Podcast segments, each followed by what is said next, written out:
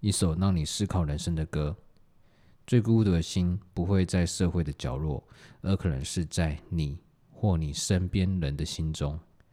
台剧《谁是被害者》的本质，一开始看似是要找出凶手为什么害死了众多被害者的连环命案，但随着案情的抽丝剥茧，我们都不难发现，其实凶手不是特定人，而其实是社会的不理解与冷漠，导致更多悲剧的发生。